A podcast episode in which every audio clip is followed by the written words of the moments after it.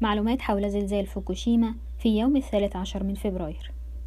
وقع زلزال هائل في منطقة توهوكو في اليابان في حوالي الساعة الحادية عشر مساء في يوم الثالث عشر من فبراير للعام 2021 فيما يلي سنقدم الأمور التي ينصح بمراعاتها عند وقوع الزلازل. يقع مركز هذا الزلزال الجديد قبالة ساحل محافظة فوكوشيما مع عدم وجود تسونامي. يعتقد الخبراء أن هذا الزلزال هو أحد توابع الزلزال الكبير الذي وقع بشرق اليابان في الحادي عشر من مارس للعام 2011 حيث من المعروف أنه غالبا ما يتبع الزلازل الكبيرة بعض التوابع. نتيجة لوقوع هذا الزلزال توقفت حركة قطارات توهوكو شينكانسين في الوقت الحالي كما تم إغلاق بعض الطرق. تطلب وكالة الأرصاد الجوية اليابانية من الجميع أن يكونوا في حالة تأهب لاحتمالية وقوع بعض الزلازل ذات الشدة الزلزلية التي قد تبلغ ست درجات عالية القوة خلال أسبوع.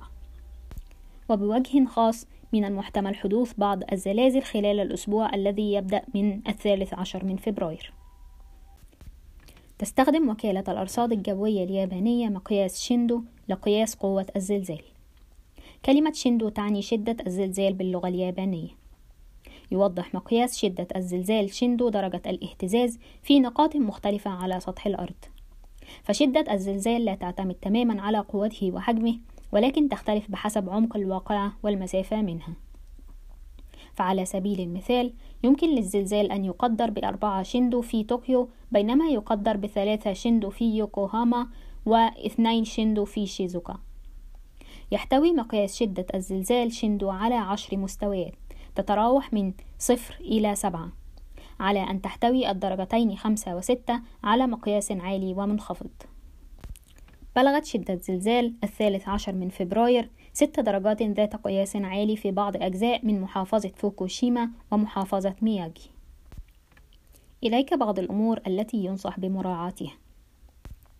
عند النوم يرجى الاحتفاظ بمصباح يدوي والهاتف المحمول بالقرب منك. عليك أيضا وضع الأحذية بالقرب منك حتى تتمكن من الهروب بسرعة إذا لزم الأمر.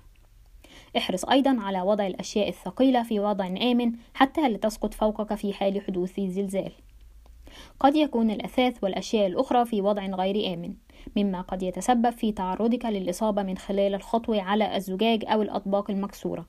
لذا كن على حذر وقم بارتداء حذاء أثناء تواجدك في غرفتك. يمكن أن يتسبب هطول الأمطار الغزيرة بعد وقوع الزلازل في تصدع الجبال مما قد يؤدي إلى الانهيارات الأرضية. تتاح مراكز الإجلاء لأولئك الذين لا يستطيعون البقاء في منازلهم بسبب الخطر.